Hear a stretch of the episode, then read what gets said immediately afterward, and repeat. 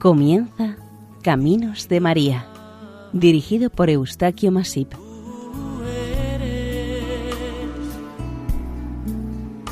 entre todas las mujeres. Nuestra cordial bienvenida a Caminos de María, un programa realizado por el equipo de Radio María Nuestra Señora del Lledó de Castellón. Les vamos a ofrecer hoy el capítulo dedicado a Nuestra Señora de la Divina Providencia, patrona de Puerto Rico.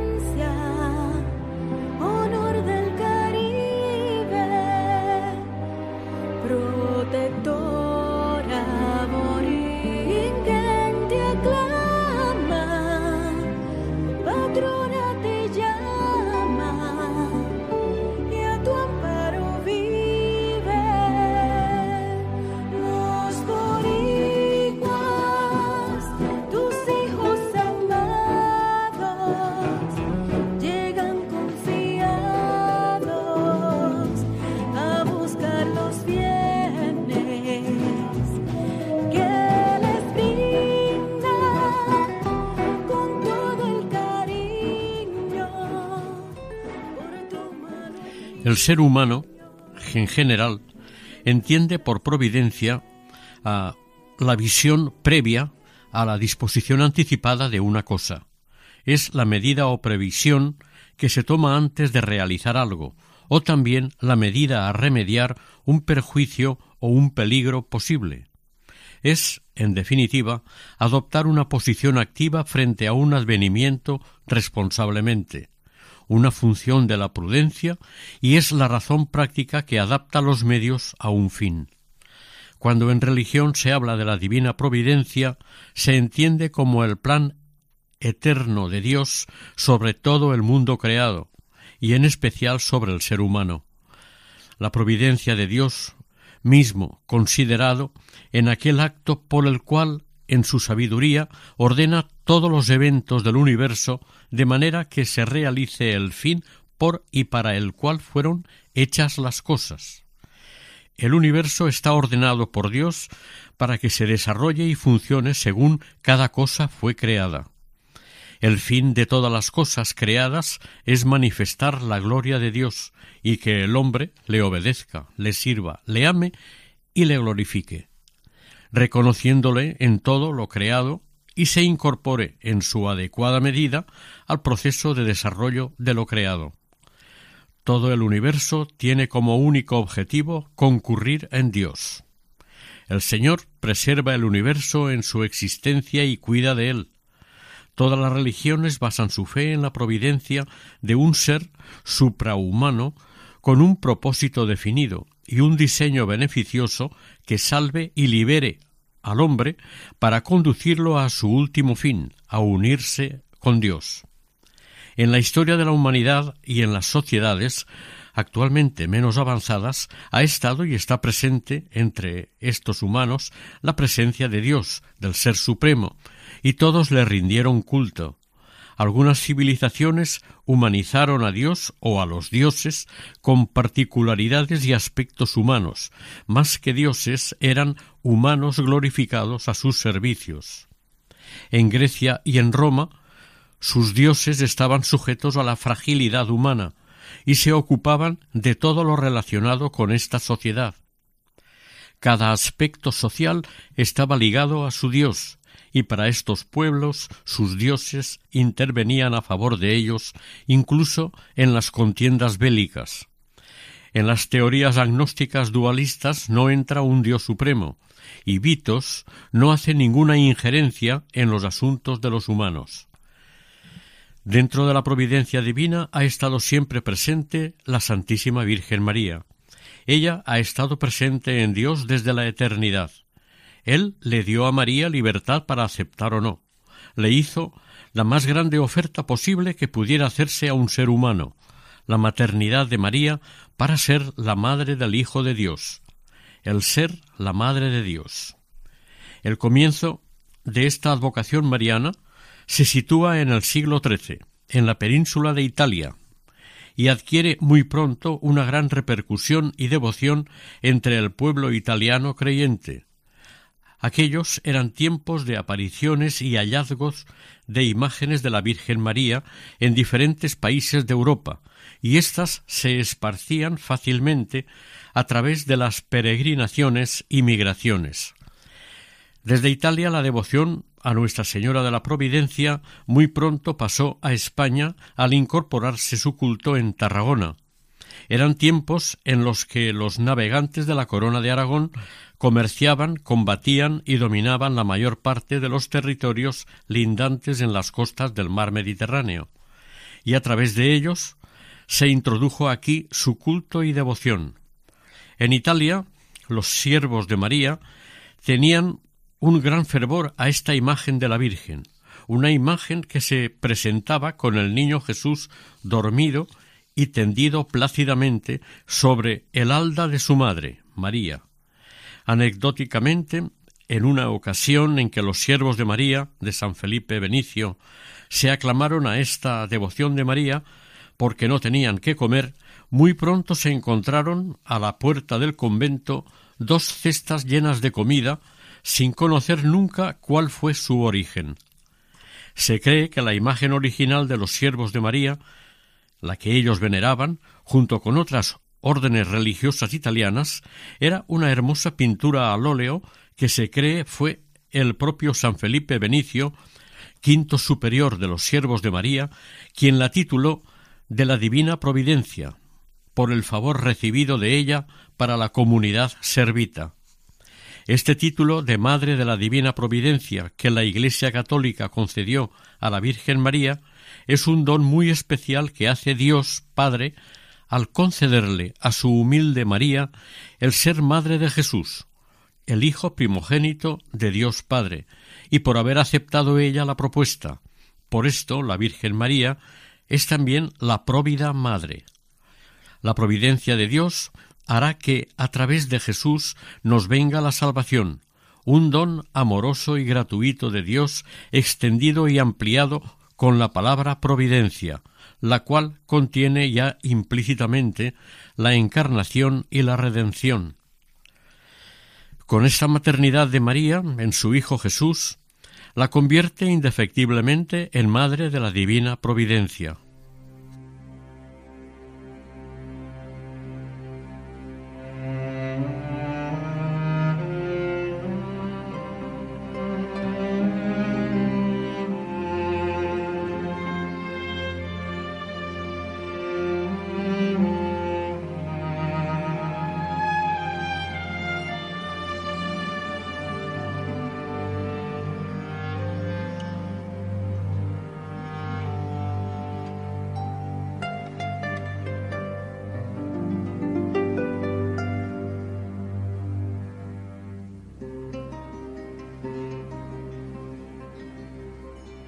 Bendita eres tú,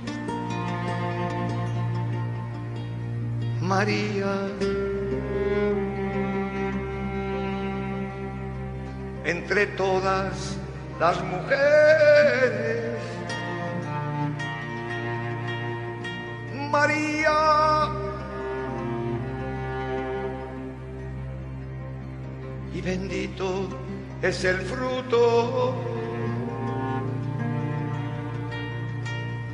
María. El fruto de tu seno, Jesús. En el seno de la Iglesia, alrededor del año 1500, siglo XVI, ya con el Renacimiento, se estaba exigiendo una reforma eclesiástica a causa de las graves irregularidades y corrupciones que se venían observando desde casi tres siglos atrás en todos los estamentos ocupados por sus clérigos. En este momento se propone como gran novedad la prohibición de formar nuevas órdenes religiosas como se hacía antaño.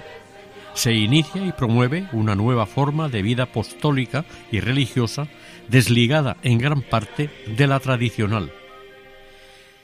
El cuarto concilio de Letrán, 1215-1216, convocado por el Papa Inocencio III, ya trató temas sobre la fe, la moral, las herejías y la defensa de la fe, pero, a decir de los estudiosos de estos puntos, se tomaron más bien decisiones políticas y económicas que estaban afectando a Europa. El lastre llegó a profundizarse a principios del siglo XV. En el Renacimiento, aquellas propuestas y reformas lateranenses estaban fuera de lugar, sobre todo por todos sus incumplimientos, y urgía una profunda reforma. La aparición de las órdenes de clérigos regulares anunciaba grandes novedades en entender y practicar la religión, el culto y la fe. De hecho, estas nuevas órdenes participaron muy activamente en el inminente concilio tridentino. Estas reformas llegarán siendo aprobadas en el concilio de Trento en 1545, durante los papados del Papa Pablo III, Julio III y Pío IV, con gran trascendencia y aceptación hasta el Concilio Vaticano II, en la segunda mitad del siglo XX, de la mano del Santo Padre Juan XXIII.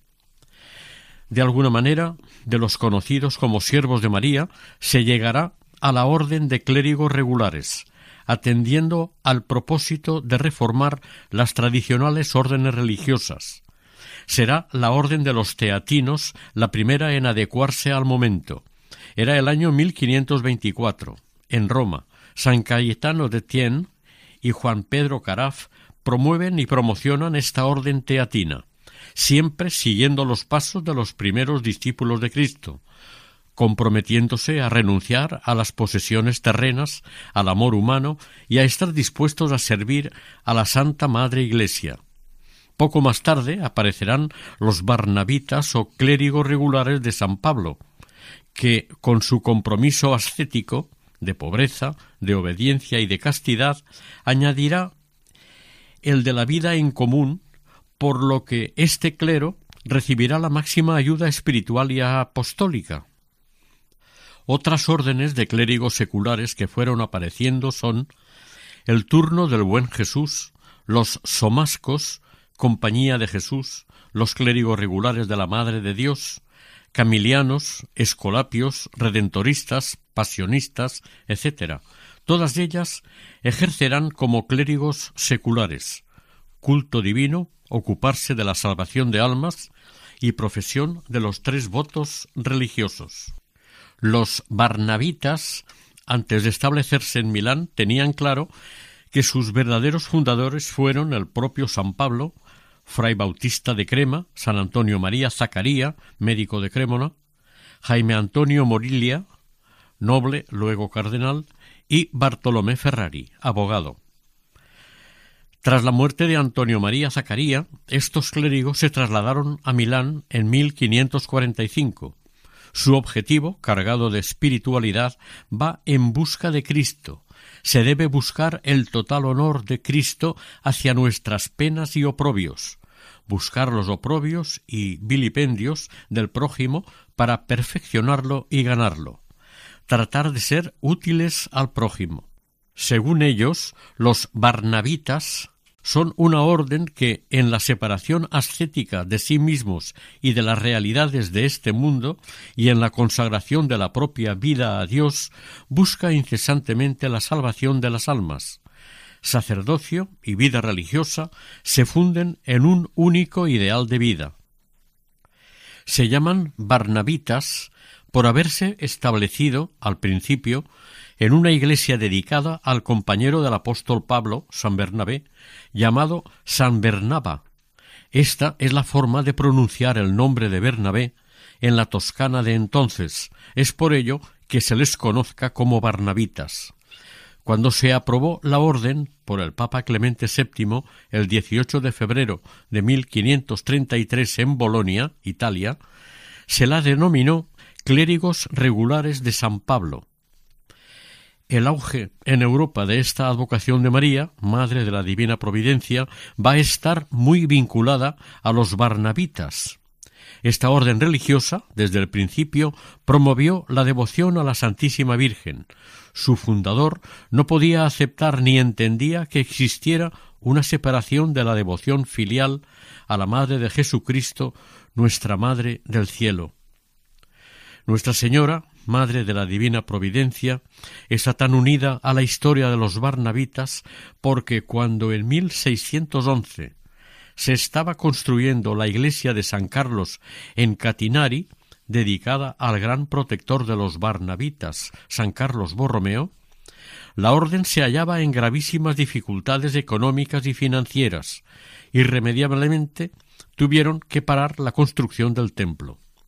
El padre Blas Palma, el párroco en este momento, se decidió a peregrinar a otro santuario mariano cercano para pedirle a Nuestra Señora su intercesión. Se dirigió al popularmente conocido Santuario de la Virgen de Loreto, en la provincia de Ancona, Italia. El milagro se produjo, y el padre Palma redactó y registró la crónica correspondiente de la intervención de la Santísima Virgen, por lo que recomendó a todos recurrir en confianza a Nuestra Señora, en este caso la Virgen de la Providencia. Cuando los barnabitas fueron obligados a abandonar sus dos casas en Roma, se llevaron la imagen de la milagrosa Virgen, y cuando iba a ser instalada en un nuevo altar, se cayó y se rompió absolutamente.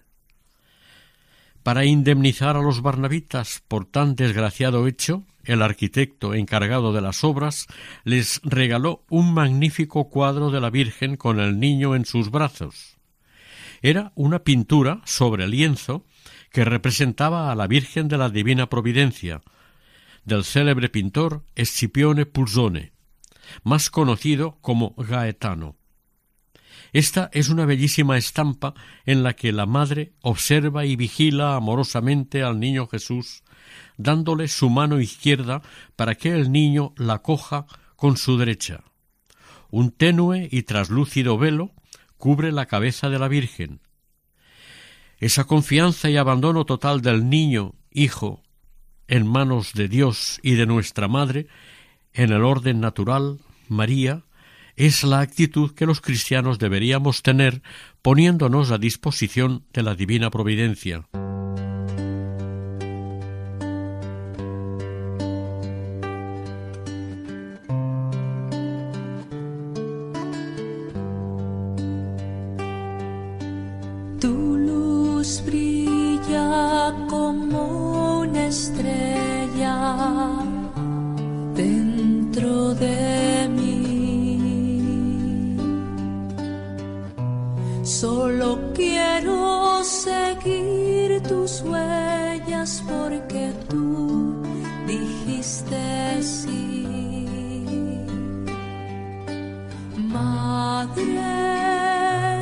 Que pueda decir si cada momento que exprese en mi vivir lo que yo siento. Sí, madre, sí, hasta el final.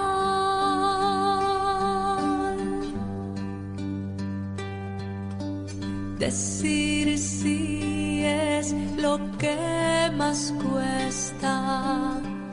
es lo que pienso yo.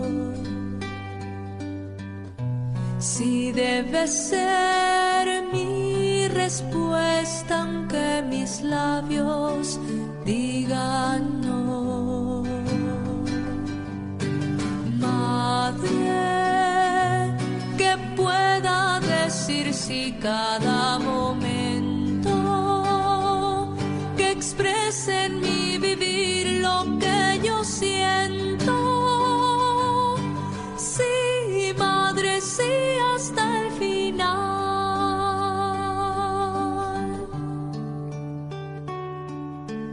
Tengo un camino que seguir. Enséñamelo. De 1668 consta un primer milagro atribuido a esta devoción mariana. La Virgen Madre de la Divina Providencia se le apareció a Bartolomea Gini, una joven sordomuda nacida en Pancole, en agosto de 1642, y que fue bautizada en este mismo día. A unos cinco kilómetros del municipio de Pancole está San Gimignano, un pueblo amurallado de la Edad Media, ubicado en lo alto de una de las colinas de la Toscana, a media hora de Siena y de Florencia.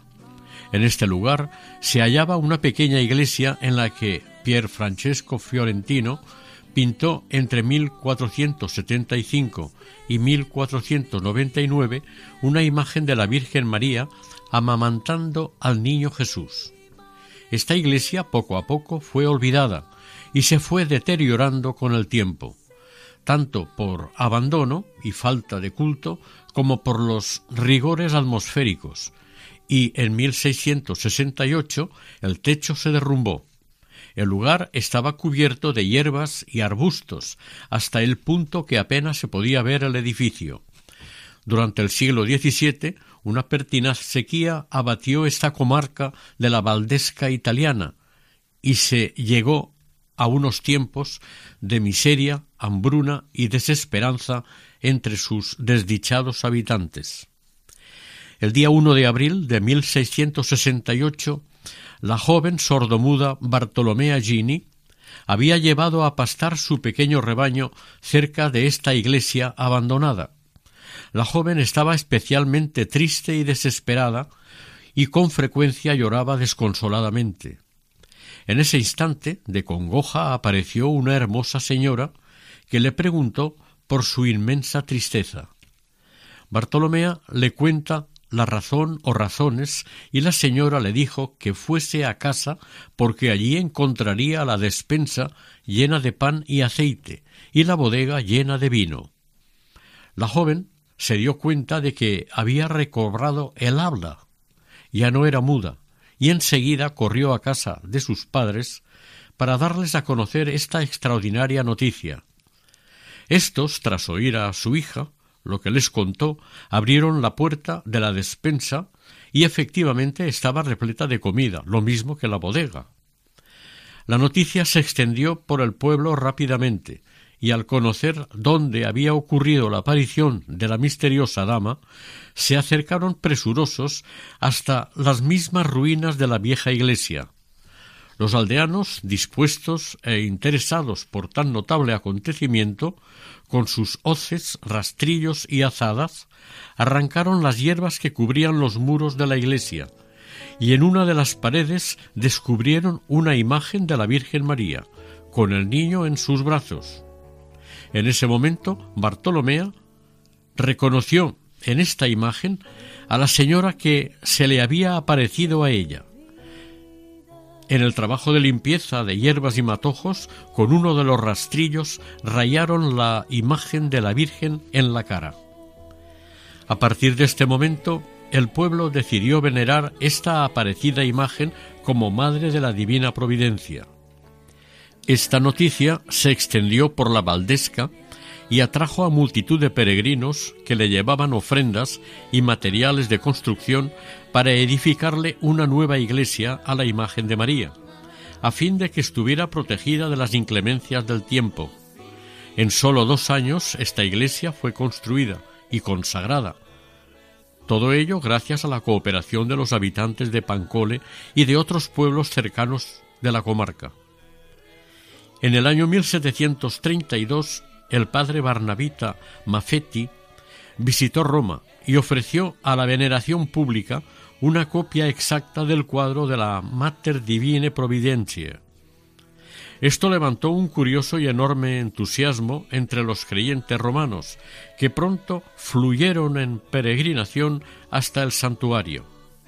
La gran cantidad de gracias y favores obtenidos por la intercesión de la Madre de la Divina Providencia, se entendió como que la Virgen se complacía mucho al ser invocada bajo un título que tanto corresponde a los deseos de su corazón maternal. Desde el primer momento, Antonio María Zacaría, fundador de los Barnabitas, tuvo presente y promocionó la devoción a la Santísima Virgen. Su ardiente amor a Cristo no podía estar separado de la devoción filial a la María Santísima que había aprendido de su madre Antonieta Pescaroli, viuda a los dieciocho años y una verdadera y extraordinaria madre. El padre Zacaría recomendaba a sus seguidores que para avanzar en la perfección religiosa tenían que honrar y amar a su querida madre, la reina de los ángeles.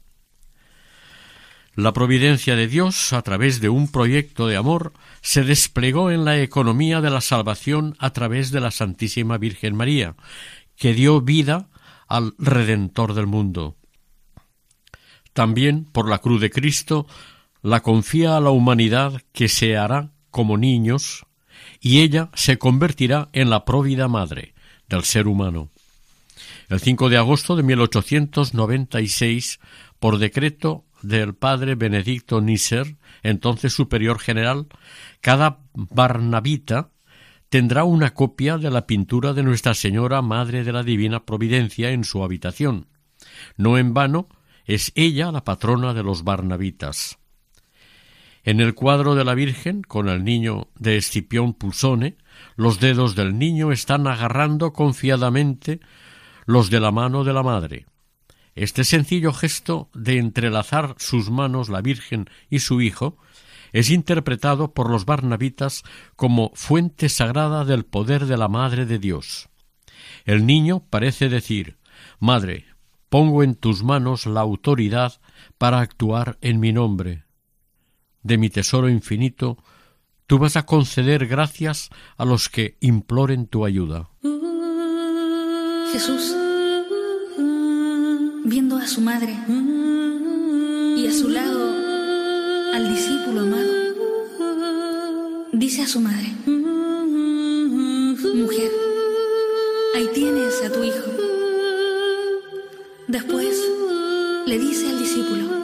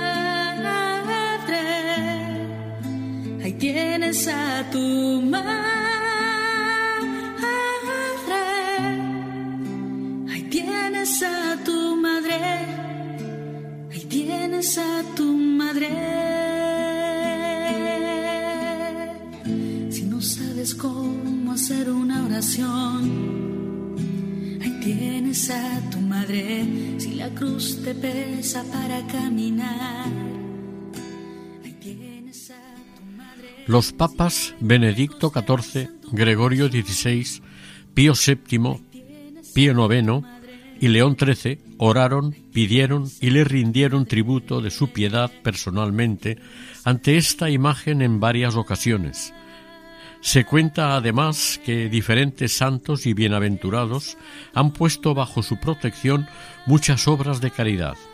El Papa Pío IX le ofreció la casulla que había llevado el día de la proclamación del dogma de la Inmaculada Concepción, en 1854. El Papa León XIII otorgó oficio y misa propios de la Madre de la Divina Providencia. El 21 de julio de 1784, Zorba Onofrio de Borghetto, en la localidad de San Giuseppe Giato, encontró milagrosamente la venerada imagen, siguiendo un sueño en el que la Virgen señaló el lugar a cavar para hallarla. El 11 de marzo de 1838, un desastre natural cayó sobre esta aldea. Un deslizamiento de tierras destruyó dos tercios de la localidad y gracias a la intercesión de la Virgen María de la Providencia de Dios, se salvaron las almas bajo su protección. Esta fue la única parte de la Valdesca en la que una iglesia guardaba la imagen venerada de Nuestra Señora de esta advocación y permaneció ilesa en la catástrofe.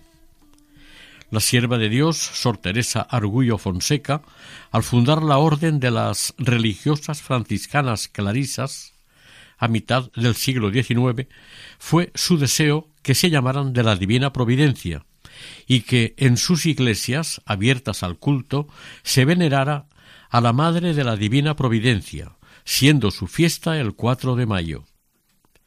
Otra fecha importante de esta devoción en la localidad de Pancole sucedió durante la noche del 13 al 14 de julio de 1944, a mitad del siglo XX. Al retirarse los alemanes, perdedores de la Segunda Guerra Mundial, de la zona del santuario de la Madre de la Divina Providencia, lo minaron y al estallar quedó totalmente destrozado, pero la imagen de la Virgen de la Divina Providencia resultó milagrosamente ilesa a pesar de que del edificio neoclásico con planta central sólo se salvó la pared posterior donde estaba la sagrada imagen. Para recuperar el santuario se le encargó a Dino Loni y éste propuso una edificación de estilo clásico con planta central y una alta cúpula.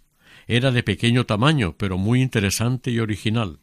Finalmente fue reconstruido según el modelo anterior, pero bajo la dirección del arquitecto y profesor Severino Crot.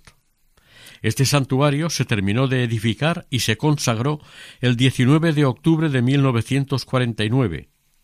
La regencia del santuario, el 12 de octubre de 1997, fue entregada del clero secular a los siervos de María.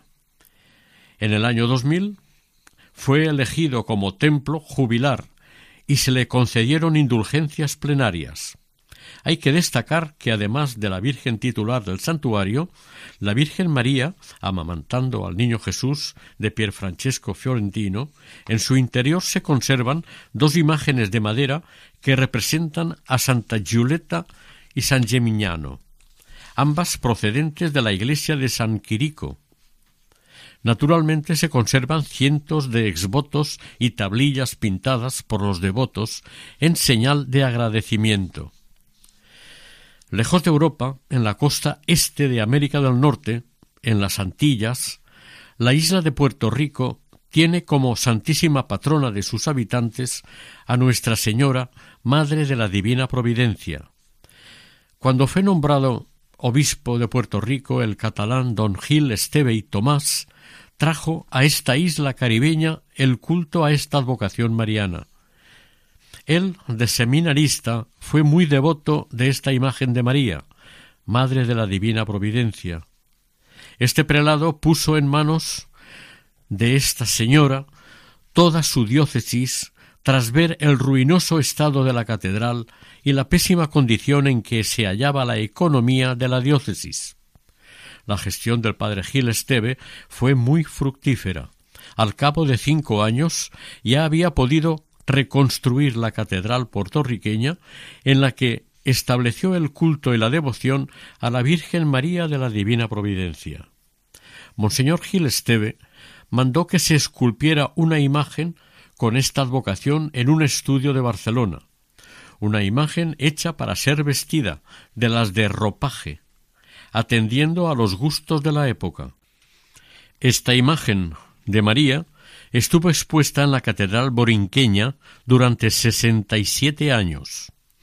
Este nombre le viene dado porque los habitantes de la isla de Puerto Rico, primitivos, indios, la llamaban Borinquen, hasta que en 1920 fue sustituida por otra imagen, completamente de madera, que es la más conocida por las comunidades puertorriqueñas. La Virgen se inclina sobre el niño Jesús tranquilo y reposado, durmiendo en la total confianza en su madre. Las manos de la Virgen se unen en total oración sosteniendo con la izquierda suavemente a su preciosísimo Hijo. Ver esta imagen siempre ha movido a los visitantes creyentes a la devoción y a confiar plenamente en la Madre de Dios. Hay que recordar que la imagen original de la Virgen bajo esta advocación estaba plasmada en un lienzo pintada al óleo, siendo venerada por los siervos de María y demás órdenes religiosas italianas. Estas imágenes de Puerto Rico ya fueron realmente obras en talla de madera.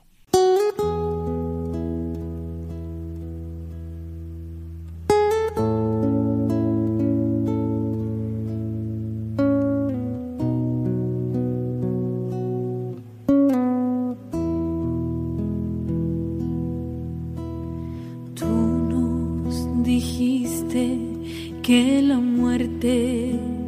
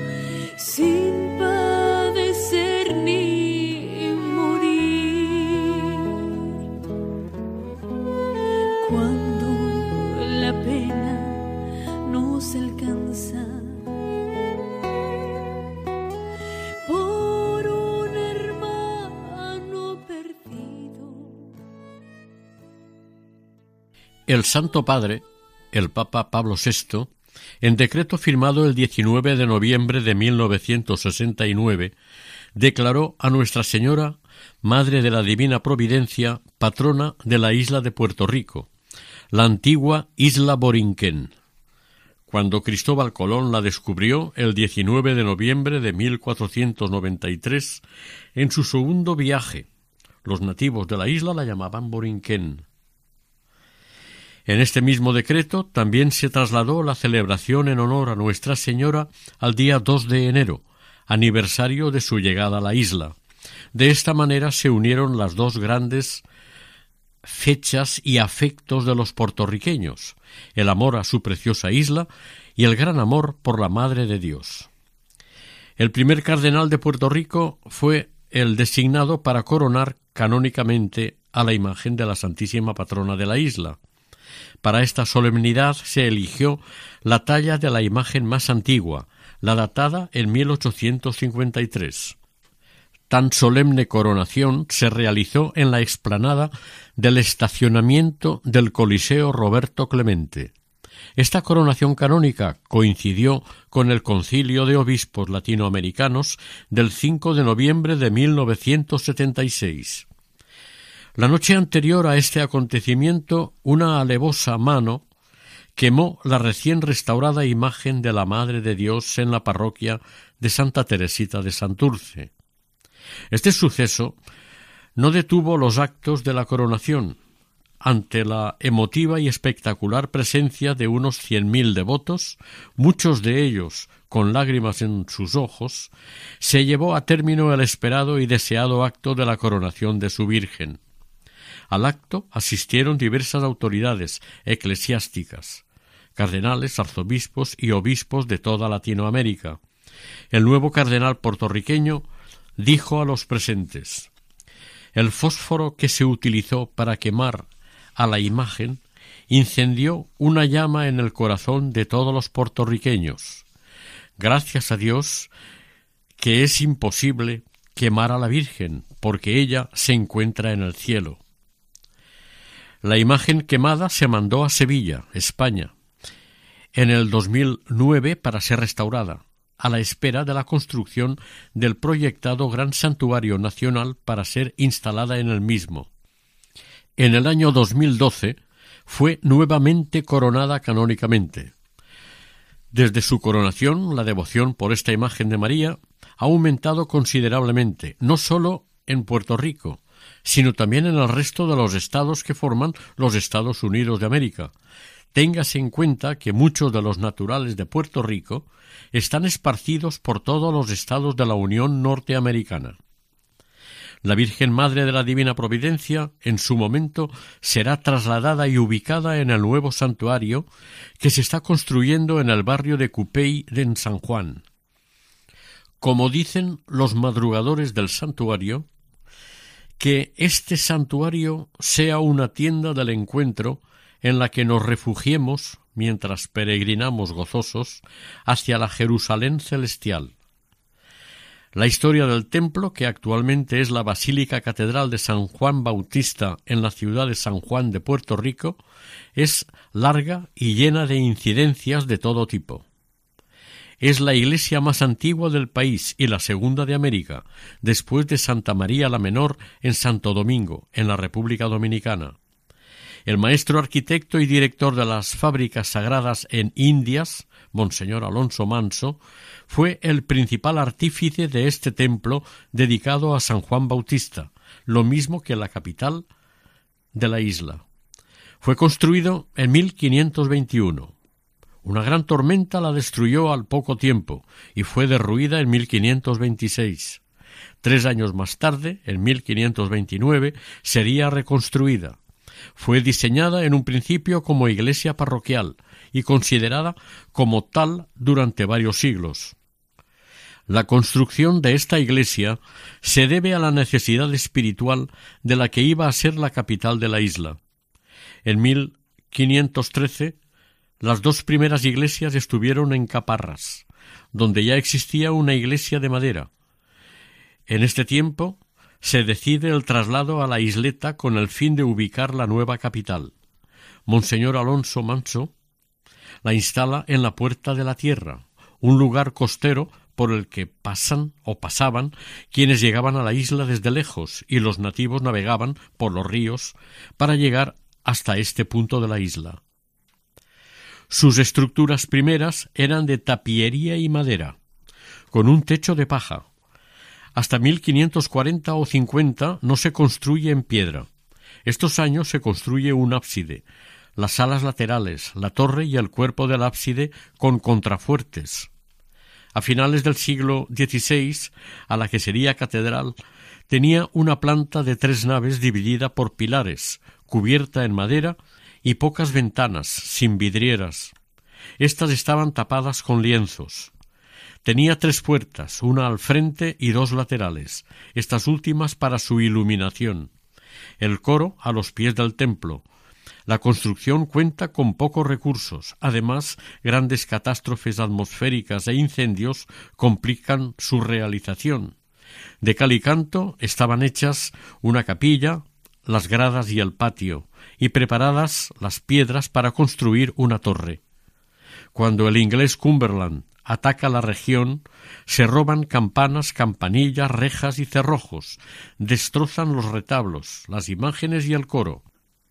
En este momento la iglesia estaba construida hasta el coro y en tapería las tres naves hasta la fachada principal. En 1615 un huracán arrasa la isla, y se lleva parte de la techumbre del templo. Diez años más tarde, los holandeses invaden la ciudad, enfurecidos, y destrozan los altares, retablos e imágenes de la iglesia.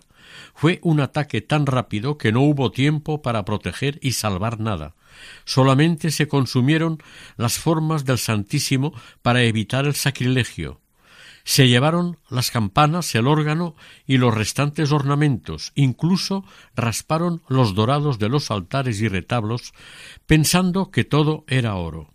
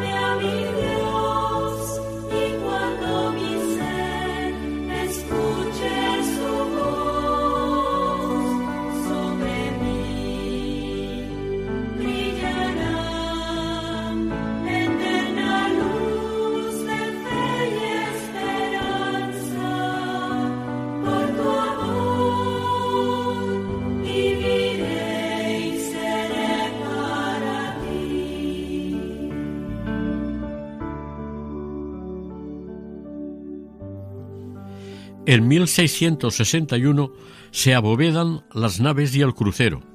Dos años más tarde, una nueva tormenta afecta la bóveda de la sala capitular y parte de la torre.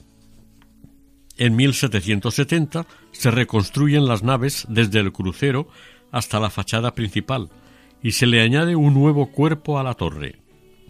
En 1849 se cubre el crucero con una bóveda de ladrillos, se instalan las columnas dóricas de los lados del crucero, se añade una sacristía al lado norte del crucero y se termina la torre. En 1905 se añade el tercer cuerpo de la fachada y en la cripta subterránea se enterraban los difuntos de las familias de la capital, San Juan. La Catedral de San Juan Bautista puertorriqueña presenta una planta de cruz latina, de tres naves, una central y dos laterales. En el baptisterio se halla la pila del bautismo, de mármol, y en la parte superior del baptisterio una amplia hornacina de caoba, con los restos del primer puertorriqueño beatificado, Carlos Manuel Rodríguez. Todo el templo se nos presenta en la actualidad totalmente embellecido, bien conservado y cuidado. La capilla memorial contiene el sepulcro del español Juan Ponce de León, primer gobernador de Puerto Rico, además de otras reliquias notables como la de San Pío. El altar mayor lo preside un Cristo crucificado y a ambos lados San Juan Bautista y la Virgen de los Remedios. La capilla de Nuestra Señora, Madre de la Divina Providencia, es un camarín y a un lado, en una inscripción, se lee Nuestra Señora de la Providencia, protectora de Puerto Rico, 1853-1953. Esta imagen de María preside un hermoso altar de madera. El 31 de mayo de 1986, con el decreto del jefe militar ordinario, parte de Italia y confirmado por la Congregación para el Culto Divino y la Disciplina de los Sacramentos, la Santísima Virgen María de la Divina Providencia fue declarada patrona del cuerpo del ejército italiano. Era el 19 de julio de 1989. Como dijo el padre Semería, María es madre de todos nosotros, madre de Jesús, universal, ya que es única. El amor, la acción, el sacrificio de Jesús, extendido por el mundo, por los siglos, llega a los confines de la tierra, se pierde en la eternidad, y donde llega, donde se extiende la acción, el amor, la caridad de Jesús, se extiende el amor de la Madre María. El himno que los puertorriqueños le cantan a su Santísima Patrona expresa cuál y cuánto es del afecto que le brindan a la Madre de Dios. Virgen Santa de la Providencia, Madre de Clemencia, honor de Caribel, protectora, Borinquen te aclama, patrona te llama y a tu amparo vive. Los boricúas, tus hijos amados, llegan confiados a buscar los bienes que les brinda con todo cariño, por tu mano el niño que en tus brazos meces, ese niño que reposa en calma, despierto en el alma, en Borinquén sueña, y se alegra de que hayas querido, por trono escogido, tierra borinqueña. Puerto Rico te tiende su brazo, solo en tu regazo descansar añora, y te pide que sigas constante, siendo en cada instante su fiel protectora.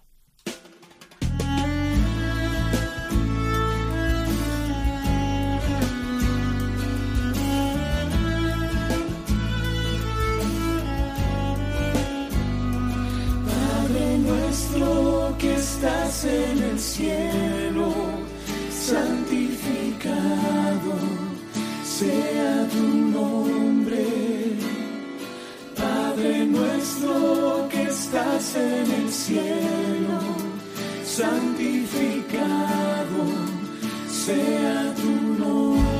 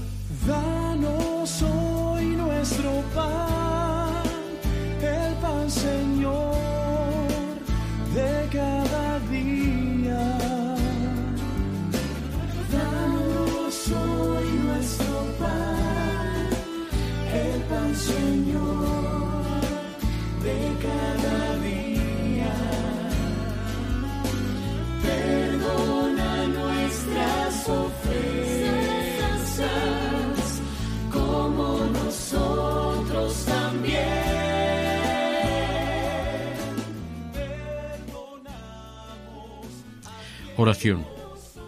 María Santísima, Madre de la Divina Providencia, concédenos tu compasión, tu misericordia y tu infinita bondad. Tú eres nuestra esperanza y consuelo. En ti confiamos y esperamos que la divina providencia se extienda sobre nosotros para que nunca nos falte el sustento espiritual y sepamos y queramos hacer la voluntad de Dios Padre, alabarlo y glorificarlo eternamente. Amén.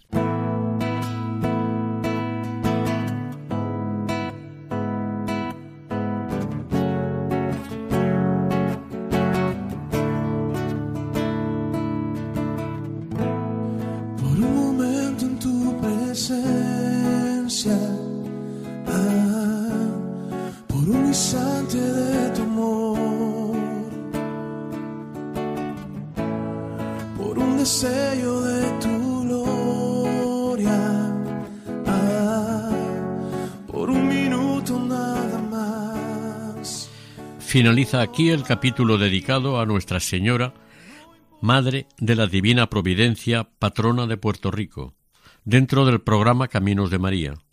El equipo de Radio María en Castellón, Nuestra Señora del Lledó, se despide deseando que el Señor y la Virgen nos bendigan.